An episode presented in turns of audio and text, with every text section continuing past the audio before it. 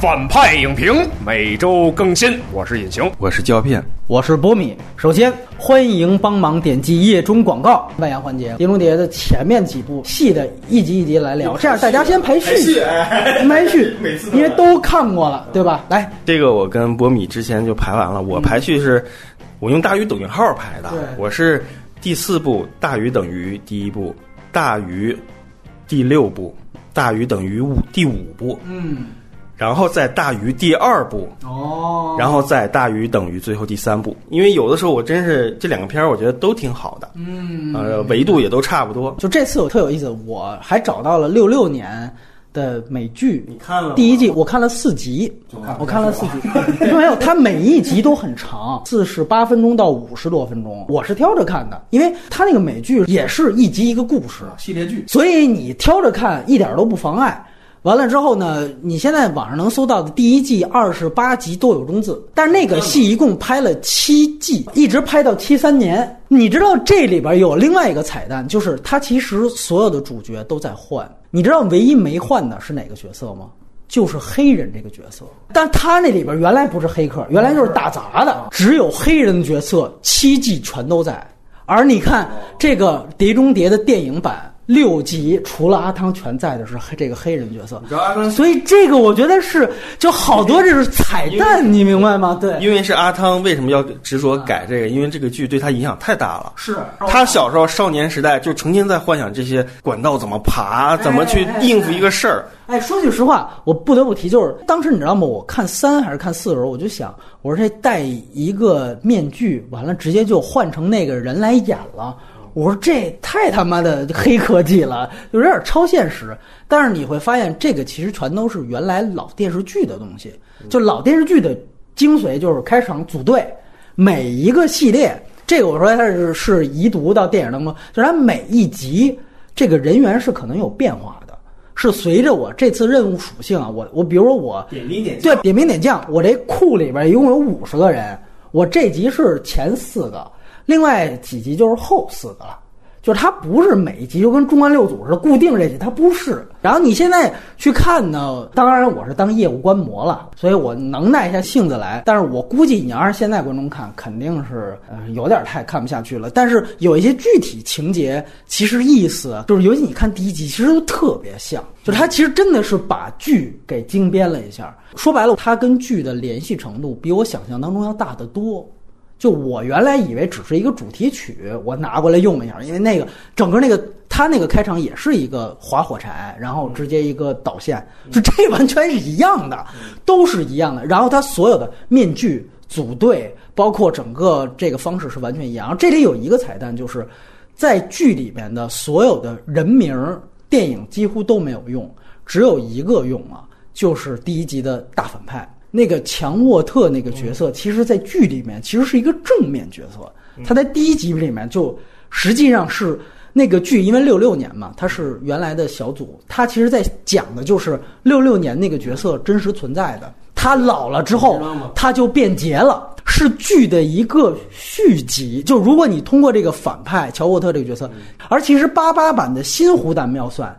也是老版的一个续集，就其实他们三个如果严格来讲，其实时间线上是不冲突的。就六六年、八八年，然后再到了九七年的电影版，这实际上是接上的。就通过乔沃特那一个角色的辩解，他把他这个给串上了，很有意思。其实他们刚开始有一个问题，就是说，阿汤哥拍这个《职业特工队》这个年代，嗯，这个想法就是派拉蒙一直也想做，但是后来没做成。直到阿汤哥他做制片，他以他自己魅力、魅力、号号召力，也是他首次真正绝对意义上的动作片，比《Top Gun》还要动作化。他在当时这个时候，其实还有一批人也在追这个剧的。所以有那么一批人就会认为阿汤哥，你怎么把我们这个原先的这个给搞成坏蛋了？原著党，哎，对对对，原著党当时就有了，当时给了好多差评，就是在在这儿，是是是，因为他冷战结束了，你你打谁他想不清楚，没错没错，所以他只能让没错让方向逆转过来。是这样。其实这是一个妙笔，就在哪儿？这个其实一它实际上是有一个主题的。你像以前也刚重看，它一的主题特简单，就是说白了，我冷战结束了，那个时候的一个气氛是以美国全面碾压苏联，战胜苏联，苏联被我们搞解体了，我操！那我们不是大获全胜一方？但与此同时，我这情报机关就没用了。那我就该解散解散。里边提到说他这个什么薪水六万二一年，我操，就是你就这样了，我就给你一闲差，你就给你打发了，政协副主席就这种，就完了，完了。其实是在这样的一个情况下，他激起了他的一个不满。他要重新找点事儿。其实你会注意到，美国那一批，包括杰克莱恩的其中某一集，我要没记错的话，他的那个反派的目的也是这个，就是我们说苏联解体九一年，九幺幺是零一年，这十年当中，美国是没有敌人的十年。这十年当中，他的间谍片和所有涉及政治背景的，他的做戏方法牛逼的，就好像都是我在内部我有这样的不甘。完了，我产生这样问题。你记得那《石破天惊》就是《勇闯夺命岛》，也是这十年的那将军，那将军对，你会发现在这十年当中，后冷战敌人都是自己暴力机关的反叛，没错，就是说白了，就是原来我们在冷战时期创造出了过于的，不仅是核弹过于，这人员也过于。那在这十年，我们的主要矛盾就是这个。结果后来只是九幺幺之后，又把那个转到恐怖分子上而且，权力机关体制是最担忧间谍工作团队的，因为你掌握的事儿太多了。是这样。那我只能靠灭了你才能安心啊！你想，他这个麦格芬设置是一个间谍本身的名单。就是我觉得最高明的间谍片其实都是这样，都是他没有救世界，谁是共产党？对吧？对，快说，就这里边没有救世界，没有核弹，就是通篇是自己。你知道做最极致是天幕危机，就是零零七那一部，通篇没有外在敌人。通篇就是你，那是等于 M 是我妈，等于我儿子跟妈这点事儿，然后另外一儿子反叛了，然后找妈点事儿，我最后妈被干死了，我这有一精神继承。通篇没有老百姓，通篇就关于我们自己娘儿仨这点事儿。这个我觉得其实是挺高明的一个做戏手法。这《狄仁杰一》，你现在会去想，你结合当时的这个政治气候，其实挺有意思的。一也是我就狂喜欢，就有的时候我会觉得一跟四同样的好。就是他们在自己的这个系列维度里面没有再复制了，呃，其实其实其他电影也是没有再复制，但是比较差。就是第一集是在于什么呢？回到一九九六年那个动作片的那个时代去看，黄金眼，对，有黄金眼了，就新一代的邦德又出现了。同时那时候还不断的在拍轰天炮，就致命武器，对，是梅尔吉普森，是的，全是系列化的这种硬汉的电影。然后同时卡梅隆还拍了部《真实的谎言》，《真实的谎言》也是核弹爆炸，你看两个人特工片，而且也是间谍特工，自己跟妻子都是间谍，没错。所以说，就这么多重情况下，大家的观影的娱乐元素全都是各种爆炸奇观的时候，它反而特别安静。嗯，它反而就我刚才说一股清流啊，在当时就是说，它完全是逆向思维的在做，它完全是在靠戏剧化。而那时候应该还有亚历克·鲍德温参与的那个整个杰克莱恩系列，追追击红色十月一堆哈里森，还有肖康纳利呢，你老零零七什么全都在对。对，那个时候就是整个九十年代、八九十年动作片狂潮，就黄金时代那动作片。但那个这个片子在那里面就特别的异类。然后，但是你又会觉得，就是说这个东西，它也给你制造奇观，它也给你制造想象力。但这种这种想象力不是跟雷同于其他的那种烟火爆炸的东西，而他拿一个口香糖，一个小小的一个小创意，来进行了一个整个那个一个饭店，好像那水全塌下来了。就是其实没什么了不起的那个东西，你现在看来没什么了不起，但是它就是那个创意和那个拍的时候他取了一个近景，你感觉那水跟海啸一样。没错，其实他妈就是一个餐馆养鱼池爆了，对对对，搞得对水族箱搞得跟海啸一样。对，就他能做这些东西，包括经典的这个吊吊绳的这个，所有电影、所有的综艺节目都模仿抄袭。哎。啊，各种哎呀，我的天，就这对。周星驰，就是他这个。是从三重感官来刺激你，他回到感官本身了。对，触觉、听觉，还有视觉，这个东西哪一个有问题，你这个任务都执行不了。而不是说这爆炸之后，你这个人哇就就就就被炸死，你要倒计时什么的，他全都没有做这些东西。那个创意就是在当时几乎就没有任何动作片能跟他相抗衡，我觉得。然后他悬疑感的不烂断块儿，咱们就甭提了。呃，悬疑这一块就是基本上不会失手。然后最后又有一个真正的，又是回到一个主流奇观上，直升飞机跟着他哎，然后一个爆炸把他冲击波给崩回到那个车上。车，上高铁，对，是 崩回到高铁上，就是反正所有的想象力在那当时那个完成度来说都是挺让人意外的。再加上它有一个跟零零七抗衡的 BGM，你你这个出来之后，也是中国所有的节目都无版权的，就各种。超爱哦，对我小的时候，我在看这个电影之前，我是先听到这个音乐的，就是在各种栏目里啊，或者说啊新闻纪录片什么的，就就就用上法制节目都用。你这个你就不知道是从哪来的。后来一看这电影，买的 VCD 看的，而且我对这个 VCD 有一个小个人的生活的情节。就是当时我们班上举行那个运动比赛嘛，没人报这个长跑，老师生气了，班主任生气了，好，谁去报这个长跑，我奖励谁那个二十块钱，用班费来奖励。我操，你奖励二十块钱呢？昨天刚看到有出了新的职业特工队的 VCD，我我就本能性的，我我来我我报这个，然后跑死我了，是个马拉 是个马拉松跑，你知道吗？我我也挺挺挺，混响音呃，对对，我他妈就是伴随着音乐跑完的，我操！哎，就有这么一个情节在，至今这个 VCD 还留在我家里面啊。一代人情节，你看，它里面啊正好有一个配音版，嗯，就是当时可能是央视还是哪，我也不知道有个译制的配音，你调啊左声道右声道它就不同。没错。行，这次也重看了，哎，什么感想？这观感不减当年啊！哎呦，因为我也有情节，因为这片子其实是我看在电影院里看的第一部的原声的片子，电影院上映吗？上映过。我操！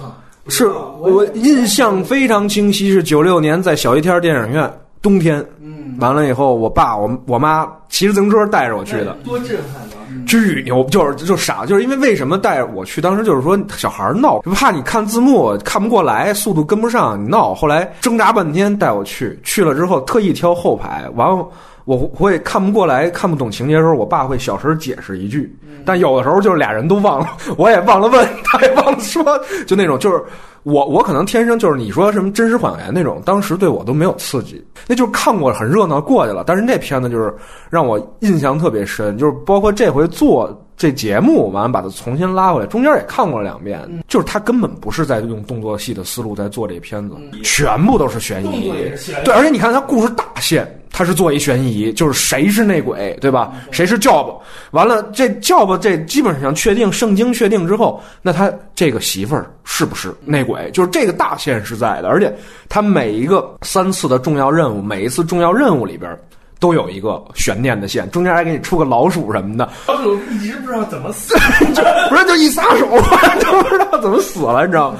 而且你要看，它其实没有什么大动作，它就算扒火车，你放到今天后边这几部里边哪个桥段就都秒杀它了。但是它给你，你看有有一印象特别深刻的，就是它那吸盘最后它挂在火车边上，它是用小拇指去勾的，嗯，就是你看它的剪辑，它永远是这么做，就是这么紧张的时刻，一滴汗。唰滑下去，他做反差做的特别牛逼，就是好像你看就是好莱坞经典的那种拍法，就是他抓你微妙感受的大反差。你想想那扒火车那场戏，对面来一辆错车，这么这么大的一场面，后边是直升机，他给你是一特写，小指头勾那个吸盘，勾勾勾勾，啪追上来了。就是这种东西，就是你发现它效果特别好，它比你拍迪拜塔可能不差。因为他就是一个没拍太多这种规格动作，现代啊，他可能拍过《铁面无私》啊什么这样的一个八脸，哎哎，对这样一个东西，但是他没有拍过这种都市里面城市的这种东西和城市的这种科技化的硬邦邦、冰冷的这种互动，我觉得他就不会拍这种动作片，所以他用这种设置，全部是设置进行一种戏剧，当然，我个人觉得，就是在布兰德·帕尔马里边，他他这个第一部可能算不上他个人的前三啊。但是我觉对得系列最佳，这是对对，就是有点这个感觉，就是确实是这样。因为这个戏呢，我觉得它特别好的一点就是说，实际上是一个以悬疑去推动的一个事儿。我觉得当时我们看到的是所有的奇观，但是你现在你会觉得非常牛逼的一点是，它中间两场戏，一场就是水族馆那场，就是用那个口香糖爆之前，其实他的整个的视听语言你会去看，完全是倾斜构图，然后他从人物底下往上斜着去拍人物的脸，用这样的方法去照阿汤。和那个当时跟他对话的那个，其实后来被证明真的是好人的那个上司，这个正反打，哪怕你到现在，没有人这么去拍正反打是这么拍的，但是这么极端化的构图和拍法是非常夸张的去强化出这个时候人物所处在的那种谁是内鬼那种不安。他跟他那个组长夫人啊组长夫人 这相遇的那场，在床上也是一个倾斜大倾斜构图就是这个不能说是过时的拍法，它就是说最经典的视听视听的那个。希区柯克就布莱恩德帕尔玛是一个特别老派的，就是希区柯克方法，所以你会发现你现在去看那个电影，它整个气质是完全跟后面的所有的动作片是完全不一样的。你知道第一次我注意到这个事情是我在高铁上，可能斜对桌他在看这个片子，然后因为他戴着耳机，我只能看画面，而我不知道他看的什么片子，我就发现哟，我说这亚当哥片子，我说这是《碟中谍》吧，应该是，但我说镜头用的怎么这么风格化？我一下我说这那还是《碟中谍》吗？我看了几幕，看到熟悉的道具。我才意识到，我说我操，这个镜头如此不一样。然后后来我再去过《碟中谍一》的时候，我才发现哦，它原来是完全是希区柯克这种方法的运镜啊。他其实就差分屏了，你知道吗？就分屏这招没用。没错，没错。所以那个电影我觉得是相当不同的，就是它其实是在一个大片框架下做的一个作者电影。对对你要从返璞归真，五六也就是阿汤也认，就是说我本来这个缘起就是找了一个很作者化的导演去来。对，当然了，他有那种自己冲自己开枪比较愣的地方，因为确实这个文本不是他的。而且呢，我记得是有这么一个事儿，当时他之前刚刚拍的是《情霄的黎明》，也是非常著名的一个电影，帕西诺跟新拍，他找的是他们长期跟《秦霄的黎明》合作的那个编剧，然后他来了之后呢，他做的这个第一版的这个剧本，然后阿汤看完之后呢。当然，这个是最近他帕尔马出了一个纪录片，他在纪录片里面吐槽的，叫德帕尔玛，就叫德帕尔玛，是那个《鱿鱼与鲸》的导演拍的，对对对对对是维斯安德森的好朋友拍的。他表面上都说啊不错，挺好的。然后他说阿汤只提了一个问题，就是说他觉得我这人物啊不够好满意，哎不满意，觉得这个故事啊什么的都还行。然后那个他就就劝阿汤，就说咱们还是得以这个故事为重。然后阿汤表面就答应了。过两天，当时是。他那个女制片人打电话，就是一直跟他合作的那个叫保罗·华格纳，给帕尔玛打电话说，那个好消息是咱们这个戏终于可以开拍了。坏消息是你带那编剧必须得被开。他就说为什么呀？他就说因为阿汤对这个人物不满意，他自己叫了大罗伯特·唐尼，也就是《唐人街》的编剧。来专门给他写他的人物，他就说：“那我怎么跟我老朋友解释啊？没有那么干事儿的。”然后他就一再要求，就是这个原剧本的这个编剧必须留下。然后结果最后定的就是他们在两个酒店，两个编剧互不见面的去同时去完成这一个本子。德哈尔玛说：“我之前的职业生涯就从来没有这么干过。”然后他就说：“大罗伯特·唐尼干的最傻逼的一件事，他就认为。”最后一场戏就应该终结在那个他在车厢里边，阿汤把那面罩给揭开，就说就到这儿就可以了。我操！然后德普尔玛说：“ 我这最后一场大动作戏啊，是这个直升飞机跟这个高铁的戏。”完了，大罗伯唐尼非常轻视的说一句：“说那你还能真拍出来直升飞机钻进隧道吗？”然后，然后，然后那个德尔玛就说，他就说，于是我们找到了工业光魔，然后完成了最后这套戏的所有做法。然后你知道最后这场戏，最后是阿汤，这也不得不说，这是阿汤第一部做。制片人署名制片，之前都是戏霸。你不是制片人，你老提意见。但这次我他妈名正言顺的戏霸，对吧？这个就是说，一个戏霸他有专业的地方，他能知道究竟哪条建议对于我是好的。就其实当时明眼就看出来，就是其实他对于德帕尔玛和德帕尔那那一派不太认，他更听唐尼的。但是呢，他就觉得在这个建议上，还是想想，还是最后得来一场大的动作戏。最好，所以是他最后拍板说，咱们还是拍这个动作戏。对，加预算啊，唐嫣他们最后回去还回去去改原来的本子，改原来的文戏。你怎么样去最后引到这个直升飞机啊？那你得你得加呗，让雷诺这边。而这场戏其实定调的，如果我们说前面全都是希区柯克的东西，悬疑的拍法，最后如果落在面罩上，这个其实就是一个约翰·勒卡雷式的一个特工片，就是郭将裁缝，他会更贴近那样的特工片。而这一场最后落到高铁这一场，其实给这个整个系列定义掉，这是一个动作片，就动作元素其实就强于它的整个的悬念性。呃，当然了，回首往事，布兰德·马马另一个吐槽就是，他说其实最后他那场戏找了工业光魔，那也是他第一次跟大型特效团队合作。他就说，对于我来说，其实是一巨大限制。他说，所有东西全是预设画面。你动画先一个特别糙的动画给我画好了，你所有分镜都已经定了，这没有我的事儿。他就说，所以他说，某种程度上这个东西最后成了，有一个遗毒，最后就所有大片最后就都这么都这么来，就是说这也是扼杀一个作者的一个想法。但是他其实大家都别忘了，那个真正的经典的留下来的那个潜入呃 CIA 那场戏是德帕尔玛设计的，呃，那个你还能看出他在动作上的。一个想法来，对，所以这个是一，哎，对，火车上不是有一个中间人吗？一个女的带着好几个手下，哎，对对对对，白手套也是白手套，对，你知道吗？这个女的就是白寡妇她妈，她有一个人物的一个大扣扣回去，她是一个接班人，接班了他妈，一直跟中心局瞎搞，他把这些名单从 IMF 里面搞出来之后，又倒手的以更高的价格卖出去，他是干这活的人，哎。它其实是有一个关联性的。这是哪来的？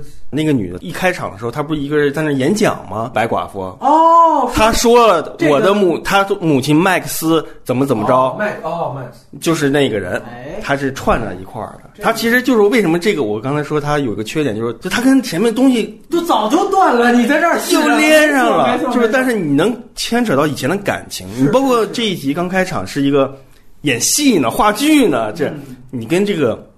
第一集的刚开场是一样的，对对对对，包括第一集是圣经，后来再也没有用这种名著所谓的东西，他这一集来个荷马史诗，嗯啊，就是有跟第一集对掉书袋，就是想跟第一集拉关系，所以第一集我也是一直觉得特别好看，但是我有时候会觉得它跟四同样的好看。你如果最喜欢四的话，你来讲讲为什么这一部给你印象特别深刻？对，大家都是一样的，就是 就是视觉啊，想象力。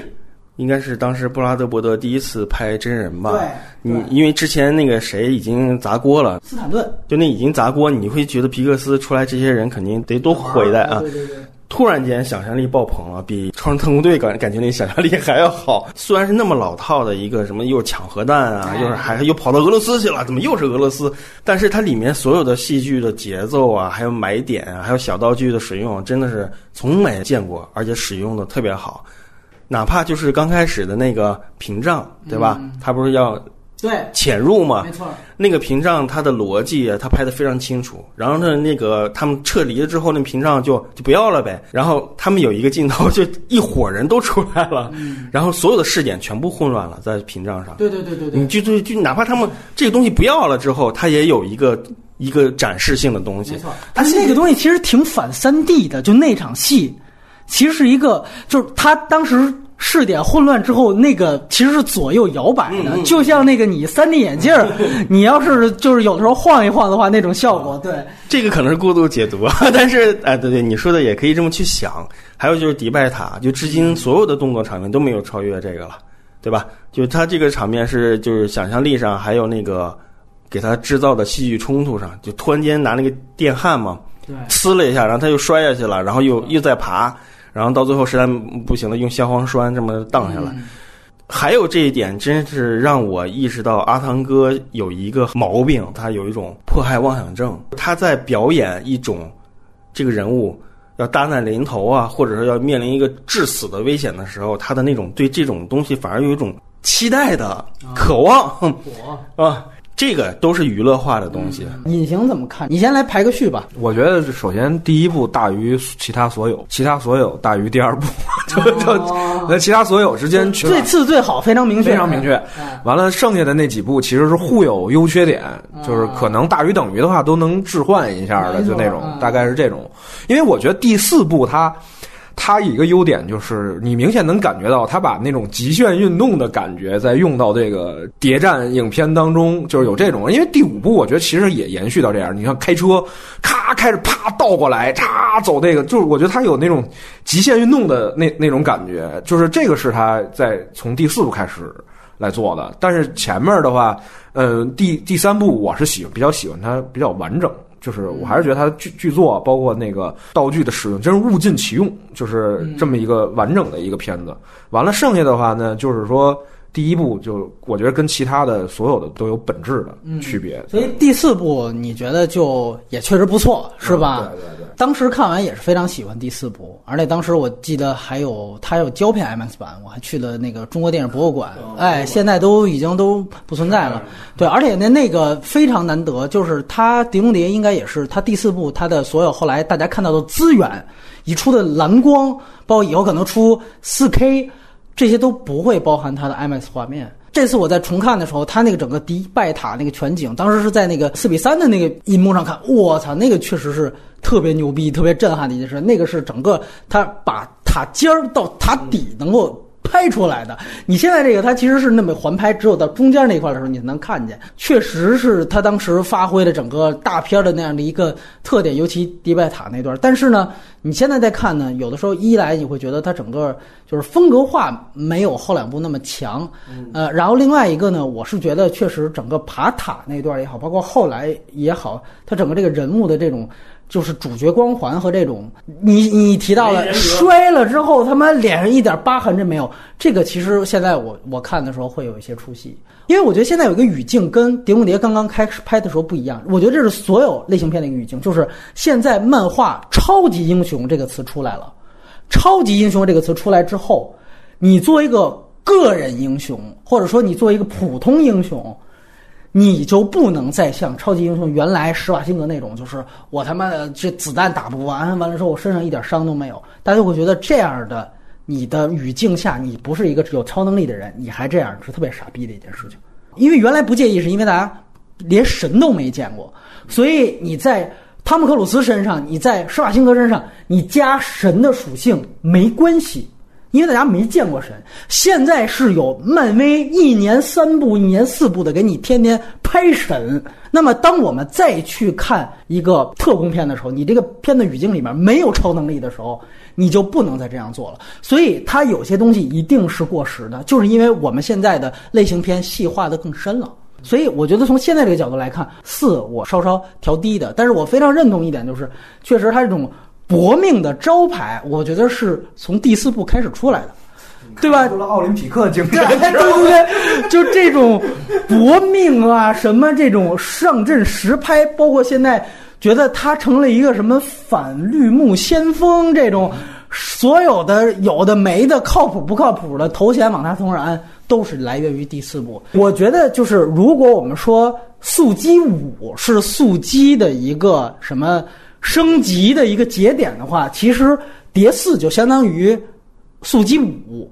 但是呢，我们现在再去想，哪怕是速激五或者蝶四，它本身对于电影的这个维度的更新，我觉得那是没有的啊。所以我觉得换一个维度，我们拿碟四出来去跟，比如说《谍影重重三》去比。去跟《天幕危机》去比，就跟我们纵向去跟其他的这种金牌的特工 IP 的最好那部比，那我觉得是比不了的。就那两部高度太高了。而另外一点，我特别好奇，我现在都有点乱，就是换房那一段，当时应该是大家大量讨论，应该就是跟独占是一个创意巧合，对吧？他们不就是有一些留言会说独占是抄这个啊《碟中谍》啊，嗯，但其实你感觉创作的这个时间应该是特别前后脚，对吧？因为这个是二零一二年的暑期档。独占是一三，看看。啊，反正无论怎么样，我都不认为谁抄了谁，在这个层面，我觉得他们都是有核心创作想法的，哪怕是抄吧，可是解决的方式跟运作完全不一样啊。因为独占他的那场戏优势或者大家看点是在于，孙红雷之前演甲方，第二场马上演乙方，然后他中间背词儿了那段落特有意思，哈哈哥，哈哈哥什么的，对，然后他故意韦家辉还是谁，他把那个。几个人设做的特别强，所以这个有意思。但是《碟中谍》看的是高科技，是我怎么样换房，我把那个房间码儿给改了，完了之后，对吧？他其实是做的这个东西。然后另外一个，我觉得大家别忘了，在《碟中谍四》两场是同步的，就是其实是上边那个他们组内的那个女的在套真的那个密码儿拍照嘛，也不是什么东西。然后下边跟雷塞雅杜，它两边是同步的，只是它作为一平行剪辑。对，但是我觉得那场戏呢，其实说句实话，你现在看，也许是因为独占的关系，就你也没觉得有那么酷炫了。对，你那场戏你老觉得就是反派有点傻逼，就是就是布拉德伯德的问题，就是说对于现实人物的那个落点，他可能就觉得就是给一个明确的结局对是他的创作的方法，没错，杀死你。啊就是你包括我，我现在在看，比如说西蒙佩吉嘛，他两两房间他都去了，然后他在那个房间里边各种的什么换换钻石，倒一个茶杯，哎，这就是那钻石的什么给倒又换，就是难道你们黑帮大佬交易旁边出来一个服务员，你倒茶的时候我们不会谈事儿的？你出去之后没有外人，我们才谈事，这是最基本规矩。这怎么可以呢？就是来一人，哎，待半天，完了之后，哎，对，对碟四的一个通病就是他为了娱乐性，就是好多现实性他不要。就是你要说西方佩吉在第四部，我觉得是可能是最好的。他在五六部，因为这个风格化一严肃吧，所以你就感觉他在这一部当中，他中间那两次换，他必须得后边留喘息时间。你比如说换完亨利卡边那场戏之后，其实本来是要揭露这个反派该怎么做，但他必须得留好几句对白，说怎么样，我演的不错吧？你呢，非常好，哎，非常精湛，哎，对对，哎，对，仨人在那接茬接半天。说：“哎呦，你们这工作太有太有意思了。让这个包袱在抖三抖，为什么呀？就是这人太没对，太没存在感。包括就是你提到的亚历鲍德温一死，他这得逗逼，要不然他这角色更没地儿放了。所以这是他其实在这两部一风格化，反倒这人没存在感。这些队友全都是功能的，全都是为类型服务的。你风格化之后，你肯定要牺牲他们。对对对对你这没办法。没错，没错。所以就是说，娱乐性好，就赶上西蒙佩吉的优势。嗯、嗯然后其实那集雷纳我看到也很不错，它其实有一个 B 故事的完成嘛。那那一部呢，我觉得在人物上，我反倒觉得比六要强，就是在于你他其实原来有一个愧疚感，到最后呢。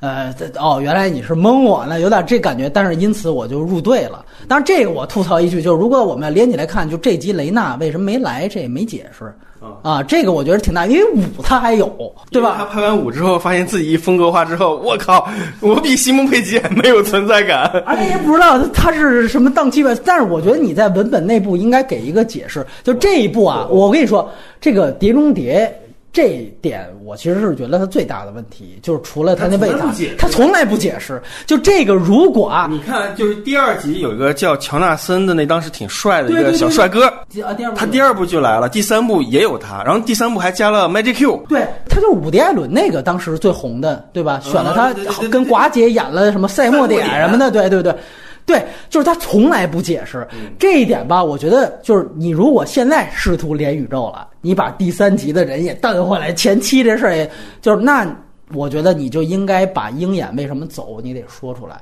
就我觉得，如果你开始连宇宙了，那你你就都得照顾。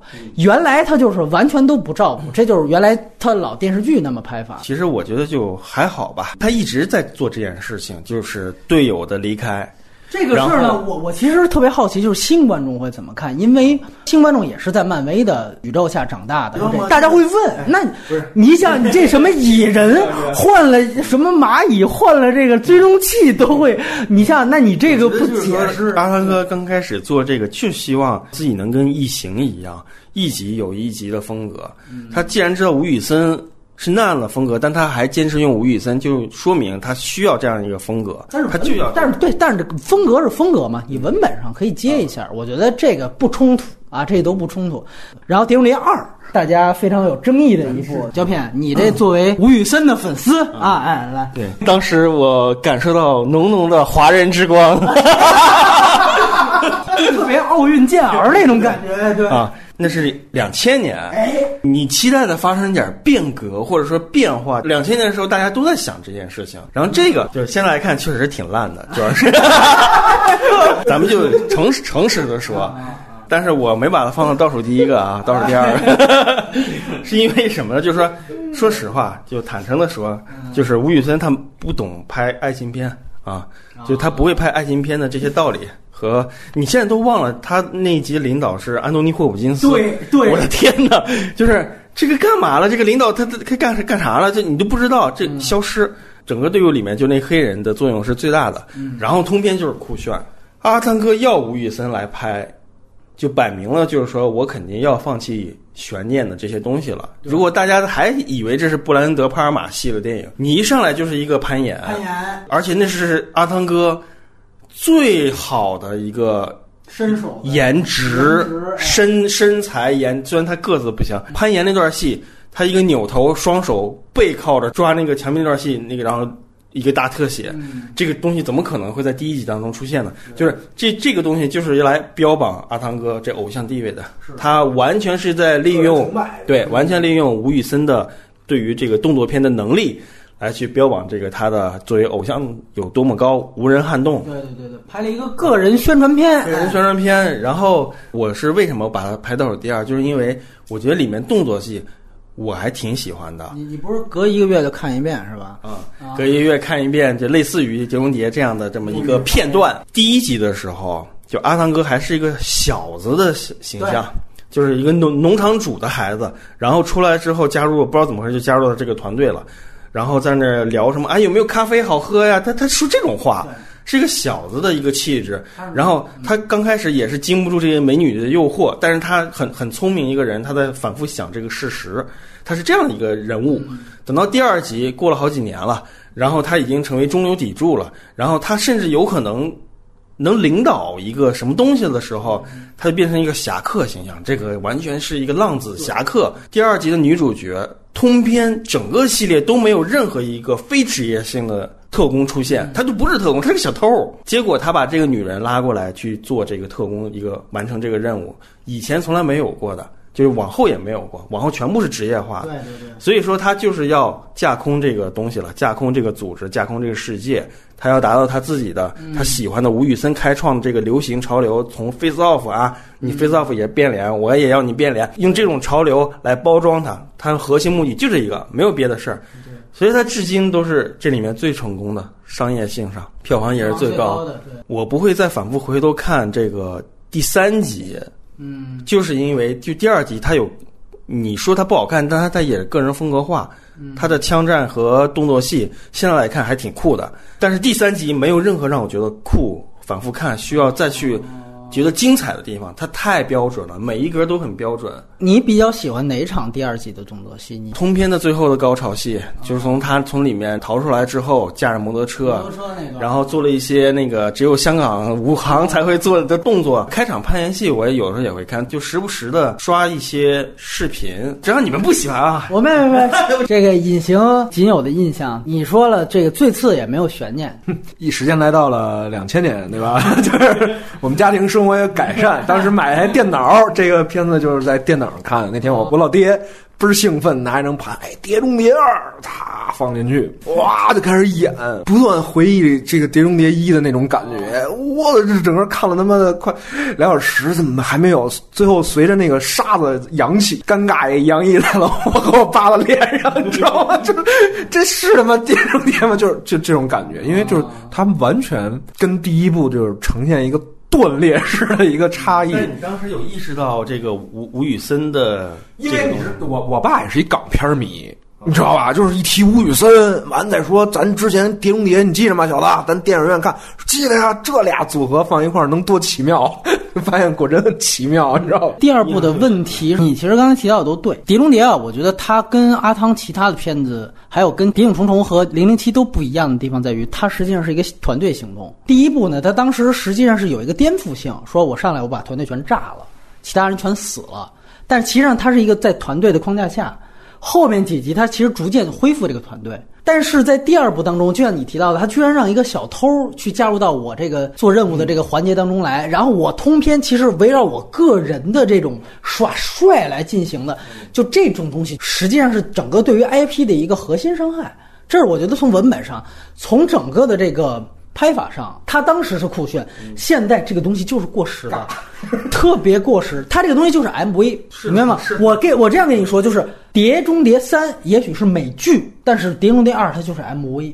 什么攀岩呀、什么东西非常尴尬，你看着尴尬吗？延续，如果你把第一部和第二部放在一块儿看，你上来你来攀岩，你什么感觉，对吧？我小的时候就是先看的第二部，哦，第一部就没有看过。观影的逻辑我没有完全第一部的影响，当然我知道第一部是个什么东西，然后大概也电视台上也播过那个介绍啊看过一些介绍。我反而就是在小的时候那种观影无知的那么一个程度啊，也不是小时候，就是初中快初三那个时候，观影上有已经有一些就是说象征着啊好莱坞大片儿啊什么的那个时刻的时候，我会觉得就是电视台上放那几个第一集的这些影像，对于我那个年代的人，就 那个时候的认知来说的话，就觉得太闷了。嗯，太没有劲了。这爆炸没有连场啊！你这个枪战，你都拿枪都不拿，你就会被这个东西商业片的东西吸引。他当年也是全年票房排前好几名的。我第一次看看的还是枪版，是因为我特别着急想看这，因为电视台上预告片已经放 N 回了，我也看不到。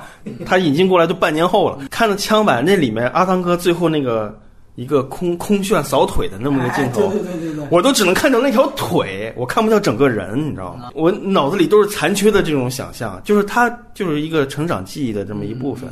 你现在看起来，我大大家就是肯定是没有办法接受这个、这个存在在这个系列里面梯度。我多说一句，你包括现在看变脸，就是镜子的那场枪战什么的，掏出枪来慢镜出去，我这当时看，哎呦，真牛逼！我也是啊，我现在看，我操！变脸当时确实觉得还行。对对对，当时就是觉得挺好。你 你再看，绝对觉得过时。他的东西吧，这个真的不好意思，就是我们现在就聊聊情怀，审美不搭，就是审美不搭。对对对对对，碟三其实我觉得挺有意思。你说为什么不再看第二遍呢？就是碟三各方面都很标准，但没有让我觉得视觉上。他最牛逼的一个动作不就是那个导弹下来，然后一炸在大桥上，然后把阿汤哥炸到那个知道我知道 汽车上。那个其实延续的是第一集，把它崩飞冲冲击波。对对对对。但是那个现在来看，那场面太无聊，太 low 咖了，就把那老作为那场最牛逼的。对。我们现在回头看电影，我都很难去完整去看一部电影，就挑一些片段去看。但是就是因为。它第三集整体性很高，节奏感很统一，但是每一处都没有做到极致，都是那么回事儿。飙车给你来个将就一下，然后跳大厦给你就那么将就。哦，还有史上最强小广告是吧？还有那个什么办证什么的，对，走开，对对那个相信。而且它其实就是消费的这个异地的西西塘，对，消费这么一个美景，就外国人看可能觉得，哎，这个地儿还有这世界上还有这种存在啊，对，就不知道这中国是什么样的，也不知道怎么样的，然后。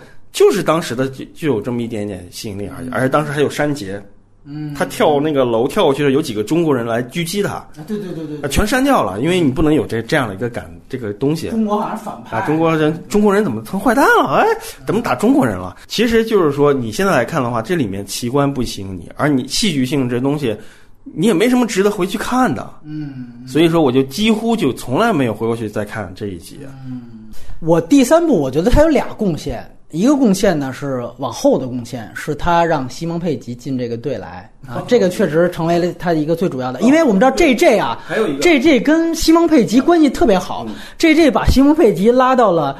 碟中谍的剧组，后来要带着他去星战和星际迷航，我靠！对对对对。其实我刚刚还想说一个事儿，就是说他第三集有给我感觉有很大的一个明确信息，他想往回掰。阿汤哥也也知道自己这个第二集口碑巨烂，啊，那个玩飞了，玩飞了，有点挂不住脸。他就想把这个专业性往回掰，他变成一个军人系统的这种特工。哎，对。他在第二集里面开那么多枪，咔咔咔，一个手枪他开一百发子弹，这吴 这是吴宇森。是是是。他在第三集里面一上来，他用一颗子弹干死一个人。他的队友问他：“你就剩几颗子弹？”我剩一颗。那怎么办？说一颗足够了。一个慢镜起来，嘣一枪把那人干死。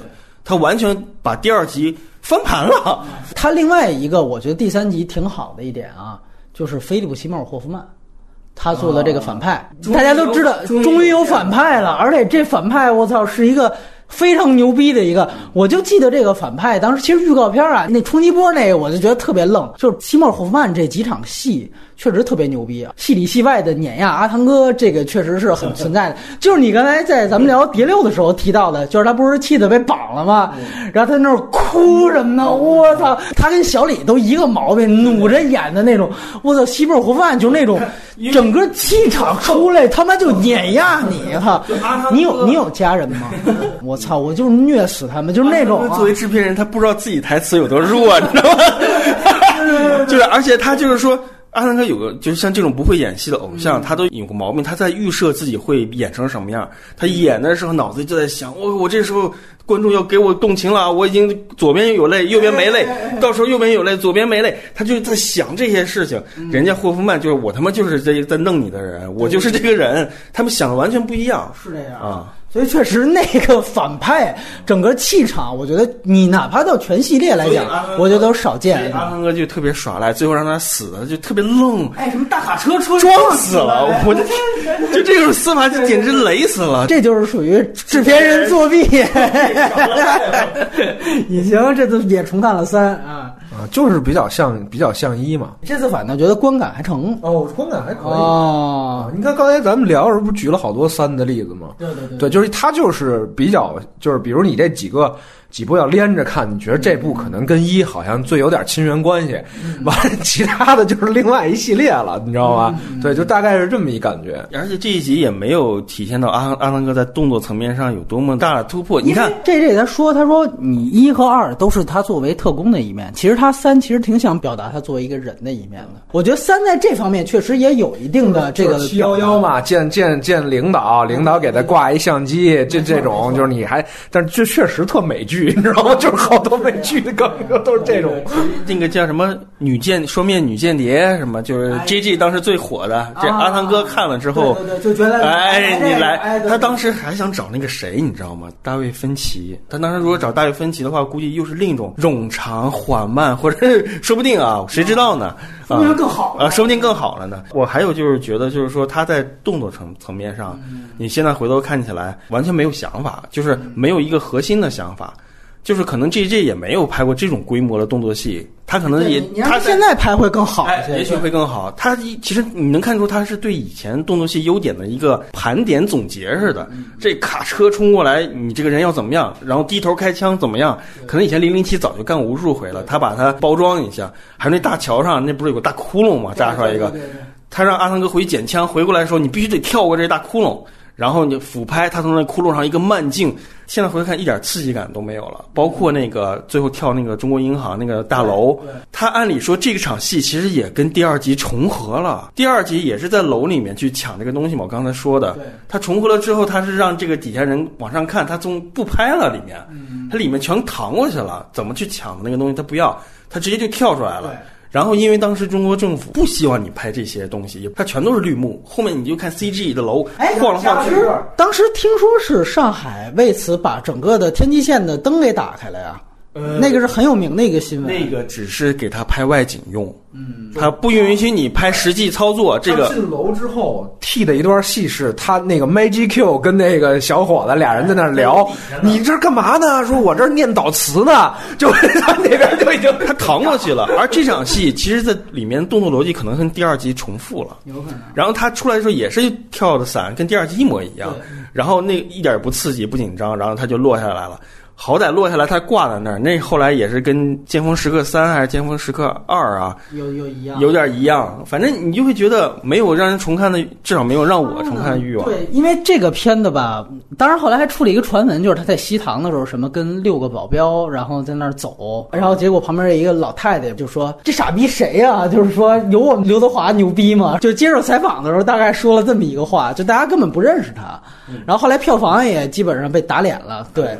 就是确实，在那个时候，大家会觉得你这么一老外有什么了不起的？你是谁呀？对吧？他当时当时阿汤哥本身出问题了，他当时各种绯闻八卦。哎，对，妮可离婚之后又跟那个谁在一块儿之后，什么跳沙发，他这个人崩盘了，导致大家对这个片子。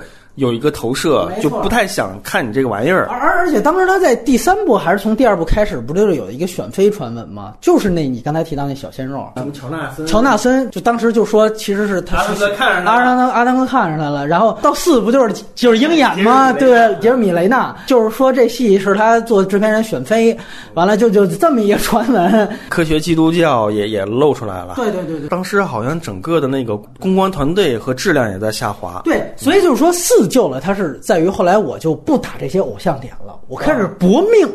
我变成了一成龙，对吧？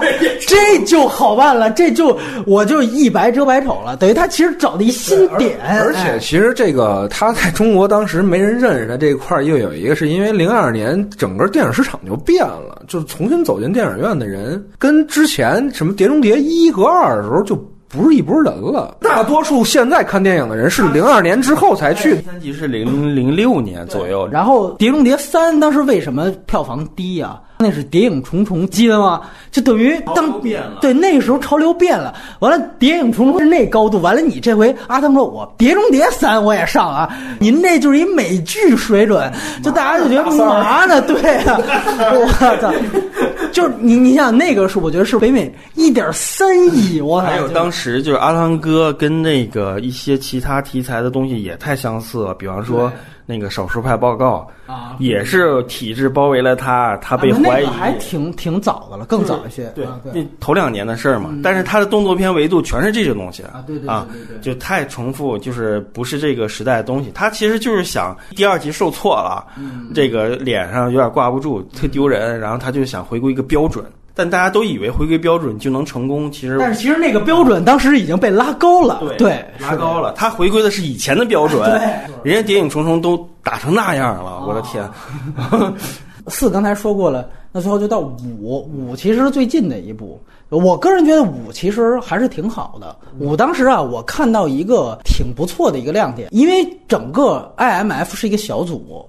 然后，其实我觉得到五的时候，它有这样的一个特点，就是就是阿汤不再无所不能了，所以就有了那个落水之后，他被呛死了，对，然后那女的去救他。其实你包括你觉得那个挺冗长的那一段摩托车的戏，其实它有一点，你这些细节你都可以注意到，就比如说摩托车，它反它前四部那个。二就这么帅，然后它里边也有那种巨快，然后它低机位，低机位它又拍膝盖，然后他那个那女的就是各种啊转，然后阿汤也是，哎，我也来这膝盖，结果蹭地。他描写了一段那个细节，他蹭了一下地上，我操，哎呦，哎呦，就有点这个感觉。有这个细节他有这样的一个细节，他你知道，他这种细节其实都在说，一来是我对于前四部的一种自黑，二来一个就是其实我是把这个人物变得更有现实机理一些。第六部最后大战就是黑第二部的最后的大哎，战，没错，是攀岩嘛，对，哎，不光攀岩，那最后大战两个摩托车俩互撞，这完全是港片思维，是是是就这个没逻辑，你这两个人为为啥要撞一块儿？就是互相斗嘛，就是争争女友嘛。然后这里什么情况？但是这个就直升飞机互撞，啊它其实就是把之前的那些问题全部解决。两个人在悬崖边攀岩，哎攀岩，好像互殴什么的，也都是那个对第二集的一个刷一遍，没错，刷掉。他其实我觉得这一点吧，做的是挺彻底的，在第五集，而且就是整个。他就描述的这个人，就是尤尤其阿汤哥，他中间干了好多事情，实际上是确实是无效的。这种动作其实是特别明显的一件事情。你包括你像那个整个图兰朵那场戏，就图兰朵那场戏，你觉得阿汤哥超牛逼，一转头，我操，整个那汽车炸弹炸了。就说白了，你他妈没有用，就是我这个组织该干嘛干嘛。就这个点，他整个反常规的这一点做的其实是特别好的，再加上。呃，我们说当时说他跟浪人特别像的那个整个狙击戏，他其实说白了就是把音乐的那个节奏和整个这个艺术化的布景，以及和整个的紧张感，把这三三块用一个事儿给圈在一块儿，这个想法，但是他完全又把它复杂化，这个我觉得是相当棒的一个体验。尤其我现在看，其实第五集它也有一定的问题，文本上就那个女的第一次把阿汤放走了，然后反派饶了他了，什么第二次又饶什么的，就你这个大反派这个。我觉得他特别心很宽哦。哎，对，就简直了，就这个确实是挺大的一个问题。对，但是我觉得其他方面都还成。你像这次重看有什么想法没有？我觉得五比六好，哦，是啊，对啊，我不是刚才排序我好像都说了吧你？排序只是说最次最好，其他都无所谓。因为它这六存在了很多你说文本上的问题，相对来讲五这种问题就更哎更少一些对对，对就它更工整一些。它该呈现出的苗头五都已经有了，只是说这回就是换背景板，把背景板换掉，完了加一些新的元素进来。对对对对，所以我认为五比六要好。确实，因为五跟四的风格做了颠覆的同时，它又有新的东西出来。就是我觉得五也挺好的，但是我觉得不太过瘾的可能就是结局吧。呃，那个结局处理的特别草率，但他可能是往想往以前的那种谍战的哎那个那个风格上去靠。他那个结局，我其实觉得就是找导演最想要的东西，就是最后我要呼应我要归结到对一个首尾呼应，二来就是我要归结到团队。所以最后你看，他四面墙是四个团队成员，就这个其实我觉得它的主题是非常明显的，就是我把阿汤个人完完全全降下来。所以为什么在五里边，他终于有可能出现一个人物，几乎呢在那一集当中，风头跟阿汤是一样的，就是这个双面间谍形象。我觉得这也在导演其实我一直就是觉得可以再去开发，或者说再去塑造的是一个跟阿汤有真实能力的特工的反派，就他阿汤那种肉身去体验的事儿，这哥们儿也能去做，一个真正能抗衡。其实第二集。我跟你说，那就是冷战，就是两国同争一个，就秘密特工嘛，那个。其实我觉得第二集它有这个方向，这因为第二集年龄哎跟那个能力上，其实跟阿汤也差不多，只是最后主角光环你必须虐人家，对对对。嗯，那你没办法。就是我希望能看到一个有这种真正这样的抗衡，就是你就好像你在看那个蝙蝠侠，蝙蝠侠直到拍第三集才被一个人给从肉体上、武力上打败，以前都是玩玩玩想法，嗯，对不对？你没有这种武力上、肉体上去打败的一个人，那这一集他反而发生在厕所里，你会觉得好像 不是那么回事儿。就不是太严肃啊，严肃，但虽然也很好看、很精彩、很有那个疼痛感。我操，他把疼痛感拍的比以前以往都都清楚，那么喉咙的感觉，还有打到肉上。头发啊，揪头发，还有拿那个弯的东西把你脑袋这么一削，让你让你直接摔地上，那个疼痛感和和狠劲儿，它都出来了。啊，水管子。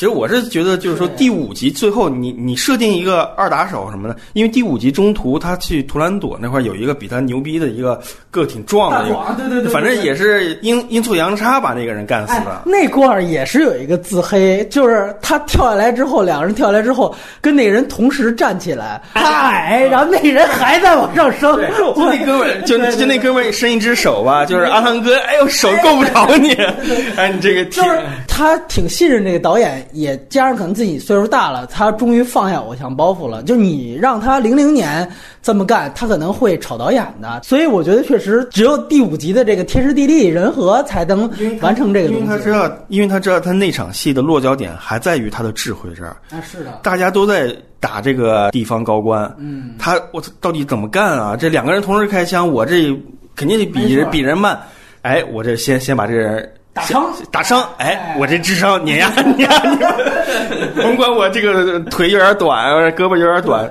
但是我最后还是靠我这个经验来成功的。当然，他摆一道就是还是被炸死了，对吧？所以我觉得第五部确实是他那个整个的设计的，对于这个人物，包括这个小队，我觉得是有一个非常清晰的一个反作用力。这个我觉得第五部啊，这些都是受到天幕危机的。呃，启发和影响，因为《天幕危机》太成功了，而且《天幕危机》本身说白了，刚刚我们提到，它是一个没有外部敌人的电影，它在中国不买账。豆瓣你看，我操，这是在美国评论界这是最好的特工片，就是诺兰迟迟不接手《零零七》，因为就都被天幕就天幕就已经把这个系列拍完了，就是而且它实际上它这个片子是真的每一场戏它有美学，同时还有主题。然后，同时还有对于旧的东西，你不觉得《天幕危机》它有一种对于旧的东西最传统的那种回到旧时光回到旧时光的那种想法？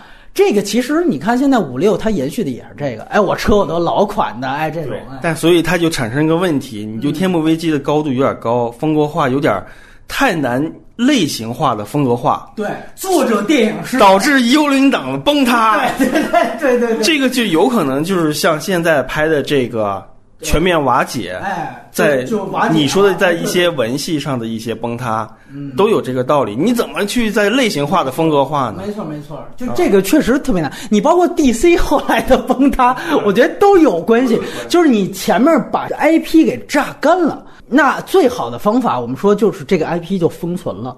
它就到这儿，你想零零七到天幕危机，他回到了他出生的地方，然后他解决了他跟他母亲这是人最根源的这种根源性的伤害，他解决完了，这个人他已经回到了一个人，而不是一个特工了。这事解决了，没有什么价值再往后拍了，你知道吧？就这个确实，然后你还要生拍，那你这所有东西不得崩塌吗？所以你看，现在其实零零七的问题更大。这个丹尼保尔刚刚公开宣称跟丹尼尔克雷克创作分期，结果就被炒了。你这个其实我觉得就你回到人，你就得拍人的各种弱点呀，被欲望的牵牵扯呀，说不定他就嗑药去，跟丹尼保尔的以前的迷幻风格，哎，哎搭一把开玩笑呢，哎，我觉得很有可能就是你想飞了，他们就好像没看过丹尼保尔电影一样。哎，是这样。一个事儿就是《侠探杰克一》，因为那个是作为麦奎里跟阿汤的第一次合作，你你觉得那个片子？也是风格大于一切，哎。我觉得是也是那样的，而且你能感觉到为什么他能拍《碟中谍五》，就是因为他相信这个风格，阿汤哥相信这个对，相信这个导演以这种复古的方式、古典的方式去操作，毕竟他们都是从那一类人长大的，对对对对他们都是看那些金光铁金刚，《侠盗杰克一》，你知道我这次我特意重看，我觉得他最牛逼的一点就是他其实立一个高概念。上来他那个实际上体现他编剧功力还前面还有点意思。他上来讲的是什么呀？一个狙击手在那个停车场上随便找一地儿，然后在河边的街心花园一堆路人，他随便挑了五个人。给杀了，你想起来了吧？杀完之后给逮捕了，然后最后他要证明他杀人的这事儿是有理的。你想开始给你来这么一件事儿，然后最后翻这件事儿，对吧？这其实就是说我立一巨作难度。我告诉你，你看这惨无人道啊！这他妈还有一抱孩子的，那都是日常的市民。但最后我告诉你，这有原因的。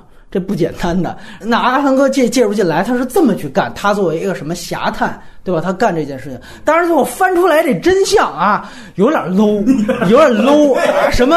我就是为了其中一个人，他是一个什么建筑合同，完了之后我为了抢他生意，完了后边找一黑帮就给他做了，完了我为了不只杀他多那个明显，所以我再找了另外四个路人当了陪衬，就这最后翻出来的这一分儿有点二。服力吧。对，但是他前面想起的这个范儿，确实是野心很大。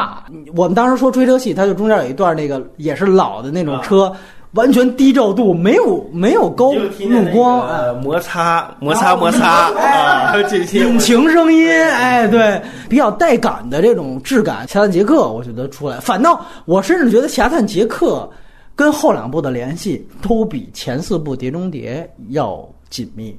对吧？就你从风格上，从这个人设上做，对我觉得都是，嗯，只是后来他《侠盗金刚二》是给那个爱德华兹威克拍的，老朋友给你给你扶一把，你没戏拍了，我给你来一个。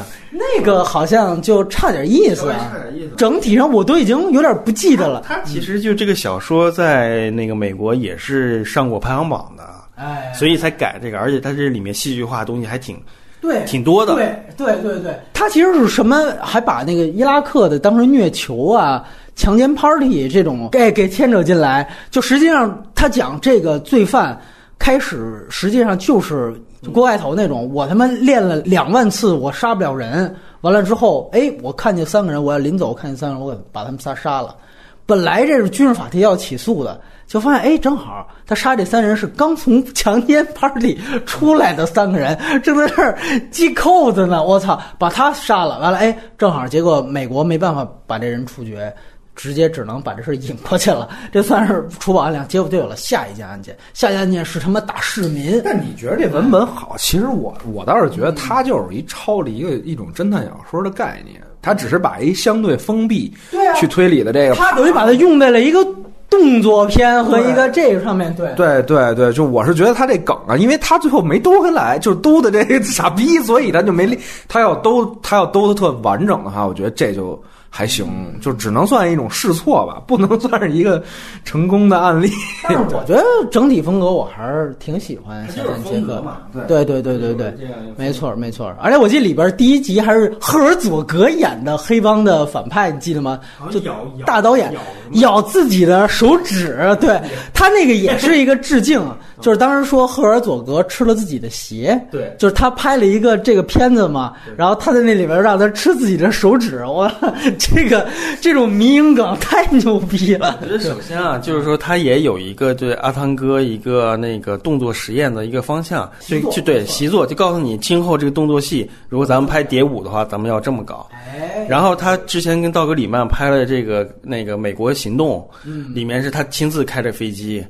他也是重新让你就体验一下飞行的这些一些要素，迫降啊你什么你来一个，也真实的来做。总觉得这些片子吧，都是一个习作啊，躺尸可能有大瑕疵，但是我就先躺过去了，然后我就先先先拍这些有可能在今后能要的这个东西。你看他拍《Top Gun Two》，自己要真的开战斗机，然后并且要真的用战斗机的那些技术去去干嘛干嘛的，并且要引引入新的什么战斗机的这些系统啊、功能什么的，野心极大。要干李晨，空天猎，来一把吧！哎呀，别废话了。而且我告诉你，《美国行动》，我很推荐大家去看。这讲的是什么呀？讲的不就是一个人？当时当然没有直播了，他拿着东西自拍，是原来美国白手套。这是一个白手套自拍的故事，哎呀，这个东西太牛逼了！而且我跟你说，其实《美国行动》，你咱们这么去看，它是老版的《碟中谍》系列的美剧的另外一个拍法。其实他讲美剧原来是因为它毕竟冷战时期，他是把觉得我们去颠覆一个国家政权是一正义之事。但是美国行动不是反过来讲吗？就是我们颠覆，利用这帮白手套，其实我们是作恶多端。所以为什么我说现在可能大家看原来那六六版美剧，可能第一无法下线，就是这价值观，你知道吗？就是哎，拉丁某国怎样怎样，咱们马上要去把他们颠覆掉。哎，好，咱们就开始挑人。哎，对对，咱们就挑人。我你现在看，我说我操，这这还拿出来还大言不惭说，就会有这样的一个想法。这使得题材上过时，但是输出革命。哎，对，但是我觉得，因为我们都说阿汤，你也提到他是老版剧的粉丝，我觉得他拍《美国行动》实际上是有这样一个意思，就是我在更新原来我对同一件事情的看法，所以我觉得这个角度其实挺好，而且那个片子我觉得风格化做的也不错。片风格化，呃，是挺好的，流畅，但是就是说，这这些东西以前也很成熟了，玩的都是就是玩儿一样的这种东西，而且就是我我其实挺期待阿汤哥表演能在这里面有点不一样。我操，他演的是真他妈烂啊！就是通篇就他妈一种表情，然后遇到惊恐的事儿，遇到突然间的事儿威胁，全部一种表情。咱就这么说，应该让阿汤啊多上油管儿，多看看 真正的白手套在爆料的时候那种表情、那种演法、那种浮夸，对吧？那种健身的那种，哎，这轱辘可以掐了。我觉得就是最后一个问题，就划归到这儿，就是整个特工电影的方向，包括大家现在看《谍影重重五》，其实也也不是特别成功，反倒《碟六》算是我觉得这仨系列里现在拍的这个哎最一片大好的。然后《零零七》现在出了这么一个丹尼鲍尔被开的事儿。呃，包括甚至我记得去年咱们聊的很欢乐的这个《王牌特工二》，其实也砸了。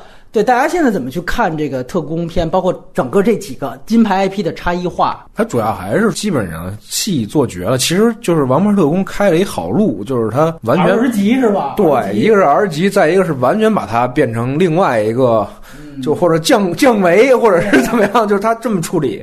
但是他后边就又又又要往回找吧，你知道吧？就就这是一特特麻烦。就是我觉得你要不然你就做细分的谍战市场，或者像女间谍这种，你知道吧？就是打这个小众细分市场受众不。能接受他，对 他这票房这么高，哎，对哎那你这种片子呢，你就只能等等这种什么大事，天下大事，要不然我操，那你确实没有什么可做的。现在就是对吧？就是你无论你刚才说，就是以前做外部危机、冷战，还是说现在你回来扣自己，就是都做都做完了，我操！你再做，只能说去火星当间谍了，对吧？操，你这已经没有可做的东西了。你只能用特工的行动的方式再注入更多的想象力，道具也好啊，还有动作设计也好啊，我觉得只能从这种观感上给我更多的刺激了那。你记得幽灵党，他居然都出现那个。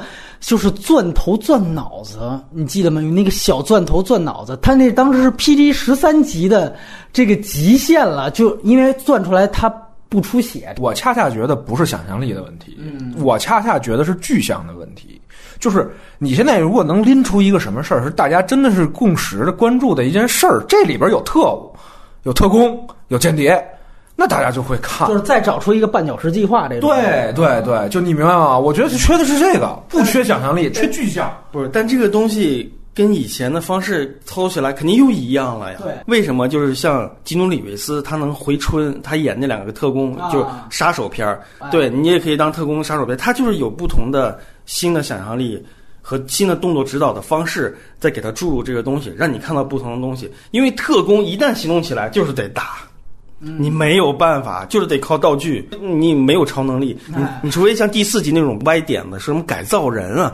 我一听这个想法，第四集那个杰瑞米雷纳是改造人，你知道吗？啊，你回头看，那是有基因改造的成分。我们训练改造了一批人，我一听到这个，你这太扯了，你这个他就是没夸张，所以还行。哎，他就是一个体力上或者怎么，那你这跟美队有啥区别？美队人家也改造人，就是你这个东西你没有真正的想象想象力，就执行起来的想象力，动作戏跟它的所有的啊相关元素，我永远很难看特工片。特工片的魅力，我觉得在于我个人就在这儿。如果你再加入风格和主题，那就完美，那是一种完美的特工片。其实你说的这个焦虑，实际上是整个动作片的焦虑，它不仅仅因为是特工啊。因为动作片它在整个世界电影市场，动作片它在垮塌，它需要借助其他的超级英雄什么的来哎带你。带对，就它很难再回到九十年代那种强硬的动作电影的那个时代了。没错。各个地方、各个国家的最好电影也都是喜剧片，都是本土化的，跟我们有关，对吧？所以它就会成功。但你这个动作片，你就很难去本土化。你动作片你一拍出来，你就想着整个世界人都能接受。而且现在说实话，我是觉得现在的世界的武行，嗯，没有突破。嗯，就在我看来，整个世界武行就执行以前的想法跟操作，它很难有突破了。中国这边也是，嗯，包括甄子丹现在也是到了一个节点了。他怎么去做他的动作片，这都是都是很难办的一件事情啊。呃柔术大家已经完全看懂了，什么片儿都是柔术。你看这个第五、第六集这个里面女主角一上来就爬人脑袋，用腿夹你，就是已经用了好几遍。等到最后那个高潮戏的时候还用这招，我都已经服了。这没有新的创意，你知道吗？那场戏你打出点东西来也行。而且武行现在专业性也高，就是那种安全安全性也系数也高。你在讲安全的时候，你肯定会抵消掉一部分它的激进。对对对。其实我觉得你们俩的，就是他实际上关注的是动作片怎么着突破，咱们俩说的是文戏对文戏他们突破的东西。对对对对对。就是都双困局是吧？你最终你去看《谍六》最好的，它实际上也不是在这两方面突破，它是真正的把每场戏做的特别精致，它真正的把它的电影感的东西做出来返回去深耕细作了嘛，这深耕细作，对，你要说以后那就看，那这个也算是一个方向，就是那你把每一场戏，就是终归会累的。就是你这么看的话，其实三也是对于一二的一种深耕细作吧，对吧？它呃画面也升级了，场景也变了，那它更一遍，你现在依然不会看的呀，对吧？就是你觉得过时老套了吗？表现形式老套，对吧？那恰恰不就是刚才咱们说的这两项吗？深耕细作绝对不是一条出路。那可能我就看看有没有哪个这种系列 IP 先做一个敢为天下先的事儿，就是我们要不然先试着降个分级，我们做个 R 级的试试。我觉得在这种大 IP 去做 R 级化，我觉得也许可能会有挺好的尝试。其实可以，可能很有可能，就是每某一个你看，其实你不觉得《金刚狼三》虽然它是一个超级英雄片的维度啊，但是其实你觉得它算是一个还成功的例子？就是我前两部是 PG 十三，但是我到第三部我做 R 级的话呢，我真的就能把人物啊各方面就能够做出来。对，就是现在你看，连宇宙风潮这么的这么盛，它很有可能是我先支一副牌出来，对吧？完了最后这么着一卷，这个我觉得是很有操作余地的这么一个操作空间，这么一种做法。就比如说原来军情六处，对吧？还那么多人，那么多装备，现在来了，他哎，他支出一小孩儿，完了怎么地的？你没错啊，因为我觉得有就有这么一点，就是现在大家都觉得主角光环，包括现在到最后，你无论如何到最后肯定是阿汤就就大获全胜，人物弧光什么全解决。但是你到 R 级的时候，你有一点你可以敢做，就是你敢死人啊。对吧？你看那个，你说白了，你现在你会去想升级这种片子，他到最后给你兜一黑暗结局，最后这人他他妈直接就就到他们另外一个世界去了，就这种东西其实是非常好的。期待外国去做了，中国肯定做不了这个东西啊。你现在都做不了，你还做什么？对不对？咱只能余则成了。是吧咱国安部也能跟什么军情六处什么的联动，那间谍片儿可能能丰富一大块儿，你知道吗？是不是？我刚才还说一个想象力的问题，这个想象力其实也包括，就或者说形而上的一种特工真实的操作，就我们从来没见过。比如说如何杀死一个人，那可能特别残酷、特别狠啊。但你因为以往 PG 十三你说的，他可能没办法去拍这个东西。但如果是 R 级的话，那真的要杀死一个人，无形当中杀死一个人，就这个人。他死不明不白的，他就死了，大家都以为他就是老老死了，熬夜加班写写稿写死了。哎，其实告诉你是特工怎么弄死的。know the secret or the combination for this life and where to keep it.